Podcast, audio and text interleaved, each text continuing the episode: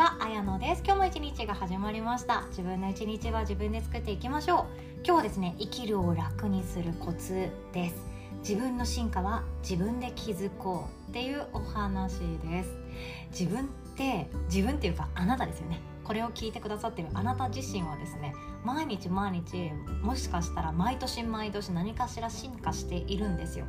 変わっていることがあるんですよ。それに気づいてあげてそして自分を褒めてあげる。これさえできると生きるって徐々に楽になっていくなって思っています。で多くの場合ですね誰かに褒められて初めて自分の進化に気づくとか何かを達成することによってあ私成長したんだっていうことに気づくことがあるんですがそれを待っていたらですねなかなか進化している実感がなくって私って何も変わってないなとかずっと悩んでるなっていうその自分のネガティブポイントばかりがが目立ってしまうこともあるんですよね。だからこそ自分の進化ポイント気づいてあげてほしいなって思います。という思いを込めて今日もお伝えさせていただきます。とその前にお知らせをさせてください。1年に2回だけ募集しております。未来ラボ。今回は第3期が9月10日からスタートさせていただきます。ですでに入塾を決められている方はおめでとうございます。これから半年間一緒に進めていきましょ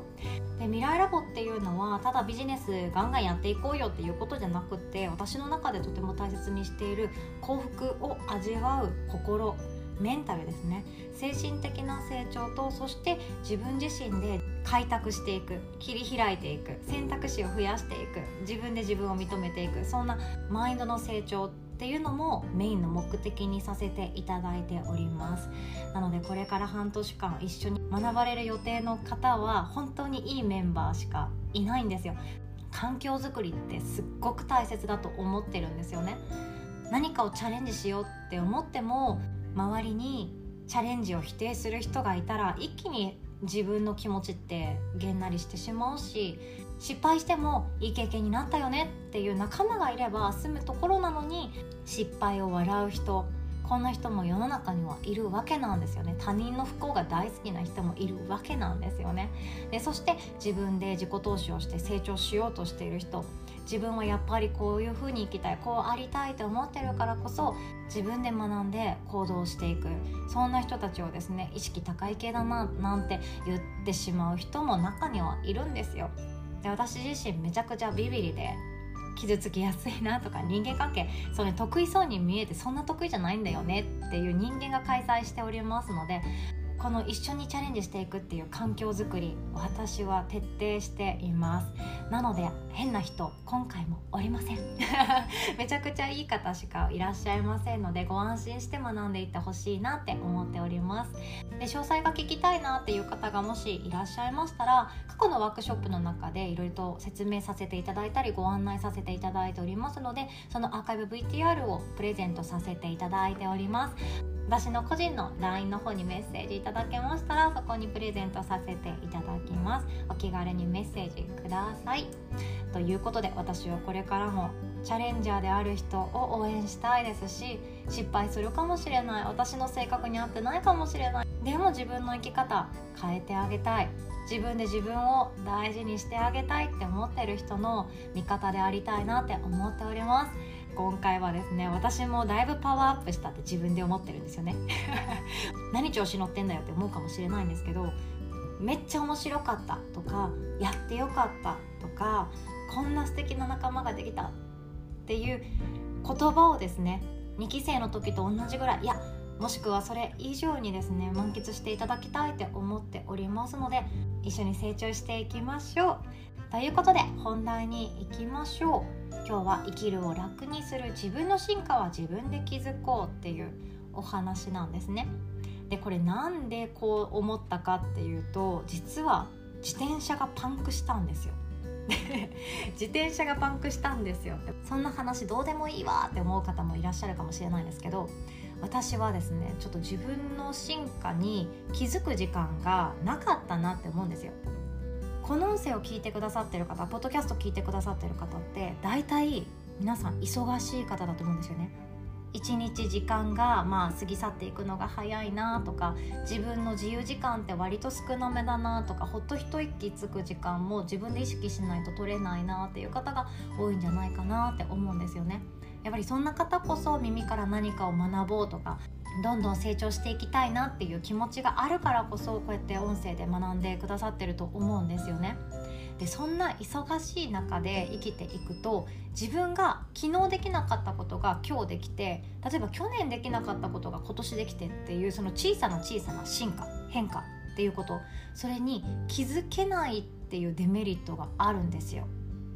忙しいってそういうことなんですよね。あ終わった。今日も一日終わった。明日がやってくる。あ明日が今日になった。今日も一日終わったって繰り返して いくぐらい忙しい人って多分自分の進化は毎日毎日当たり前にしているからこそ自分と向き合う時間があってそこでやっと立ち止まって気づくことができるんですけど気づけないことがあるんじゃないかなって思ってます。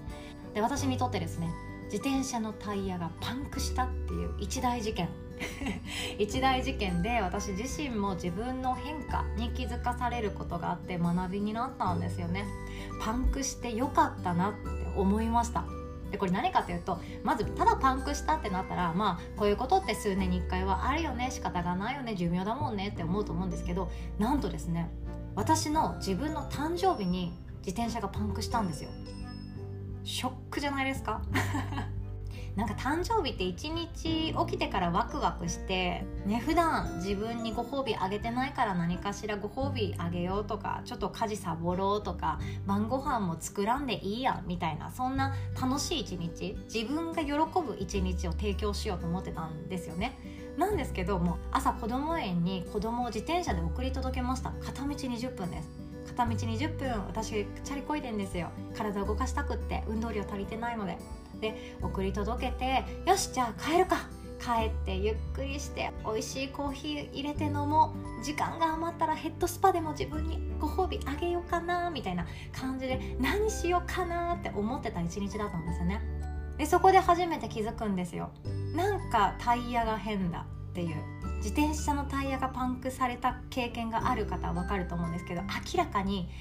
ガタガタガタガタみたいななんかディズニーランドのビッグサンダーマウンテン乗ってますみたいなあのガタガタガタガタっていう音が始まって明らかになんか空気減ってんのかな？いやでもそんなえー、でもっていう不安が募り始めてゆっくりと見ていくともうタイヤがもうペタンコになっていたんですよね。でこのおかげで私は自分が変わったっていうことに気づけたんですよね。昔の私だったらせっかくの誕生日の日にこんな悲劇が起こってしかも片道チャリで20分だから歩いて帰ろうとしたら、えっと、1時間くらい行くんですよ。まその日も1時間半かけて帰ってきたんですよね。歩くの遅かったかもしれないんですけど自転車を修理屋さんに持っていたりとかしてたらもう1時間半とかになってたんですよね。でその何でしょうね誕生日なのに自転車で20分の距離を歩いて帰る。昔の私だったらなんで私こんなに惨めなんだろうとかなんか私悪いことしたかなとかなんか私悲しいかわいそうみたいなねそんな悲劇のヒロインぶることをやってたなって思うんですよ。でこの何て言うか処理のしきれない感情を何かにぶつけて発散するとか物を買うとか洋服買うとかなんか甘いもの食べてごまかすとかそんな感じをしてたんですよね。なんですけどびっくりするくらい私変わってることに気づけたんですよね。まず何かっていうとあ自転車ってパンクするんだ。これまで濡れてたのってもうありがたいことだよな。であったりその次にびっくりするのがですね子供を子供園に送り届けた後でパンクしてよかったよな。って心の中から湧き出たんですよ。もう自画自賛してるようで申し訳ないんですけども昔の私はこんな言葉絶対に出てこなかったんですよね。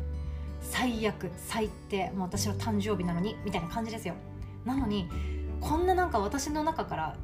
悪くない感情が芽生えることってあるんだっていうくらいびっくりしちゃったんですよね。で自転車の修理屋さんを持っていてそこからとぼとぼとぼとぼ帰りました。合計1時間半です。1時間半も歩くことっても最近だったらなかなかないんですけど私の中でですね嬉しかったんですよね。でその1時間半かけて何をしてたかっていうと自分と向き合ったんですよ。なんか昔の私だったらこんな落ち着いてなかったよなとか穏やかな心境じゃなかったよなとかこの惨めな自分を切り取ってなんかインスタとかで発信してたかもしんないなみたいな。こんな悲惨なことがみたいな感じで大丈夫って言われたくて発信するみたいなことやってたかもしれないんですけどその気持ちさえもないんですよね。あこうやって1時間半歩くその移動中って何も予定がないわけなんですよね。何も予定がなくって移動をただするっていう行為そのものじゃないですか。で移動移動中ってもう誰かの音声を聞くとか音楽を聴くとかあとは自分で自分と対話するっていうことを楽しむ時間だなって私の中で思ってるんですよね。自転車こぎながらでもそうですし車運転しながらでもそうでその移動している時って漫画読むってまず無理じゃないですか。ネットフリックスとかアマプラで何かをコンテンツ楽しむっていうこともちょっと危ないじゃないですか。だからやらないし没頭できないからもうそんなのちゃんとソファに座ってやった方がいいよねって思ってるので